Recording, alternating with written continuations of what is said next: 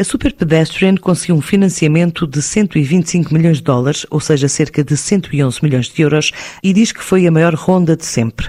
Vai permitir à empresa pioneira em robótica de transporte expandir o serviço de mobilidade de trotinetes partilhadas com o apoio do novo sistema de segurança.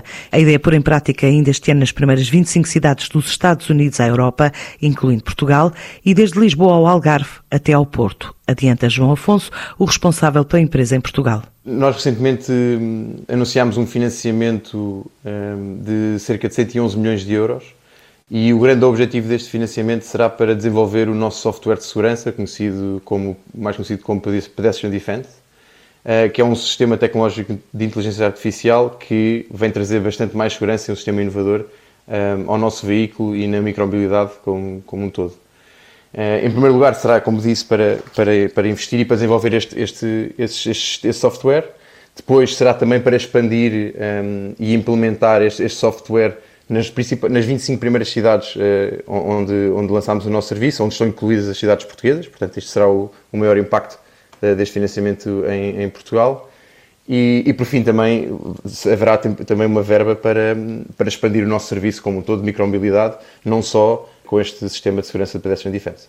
Assim, de modo geral, é um sistema de segurança que, tecnológico que vai, estar, que, que vai estar a partir de 2022 no, no nosso veículo e este sistema destaca-se de todas as outras plataformas em três principais pontos. Seja, o primeiro de todos é a precisão. O nosso sistema tem um GPS de alta precisão, terá uma precisão a cerca de 10, 15 metros, ao contrário da média da indústria que, à data de hoje, tem à volta de 200 ou 300 metros de, de erro. Isto é o primeiro ponto. O segundo ponto é o facto deste, deste sistema tecnológico nos permite detectar uma grande variedade de comportamentos inseguros dos utilizadores, incluindo a condução nos passeios, curvacias ou curvas, ou uma condução mais agressiva, ou mesmo uma condução em sentido contrário. E isto é uma diferença abismal ao que existe à data de hoje em termos de segurança e micromobilidade e que vem mudar, mudar a indústria. E por fim, muitas operadoras dizem que conseguem detectar os, os comportamentos inseguros, mas nenhuma consegue intervir. E, portanto, este é o último ponto e é a nossa grande vantagem, é nós conseguimos ter uma intervenção automática no veículo em tempo real, ou seja, se nós detectarmos este tipo de comportamentos inseguros, vamos através da, da, da desaceleração ou mesmo da paragem total do veículo conseguir evitar que haja ferimentos maiores que são originados por este tipo de comportamentos. Portanto,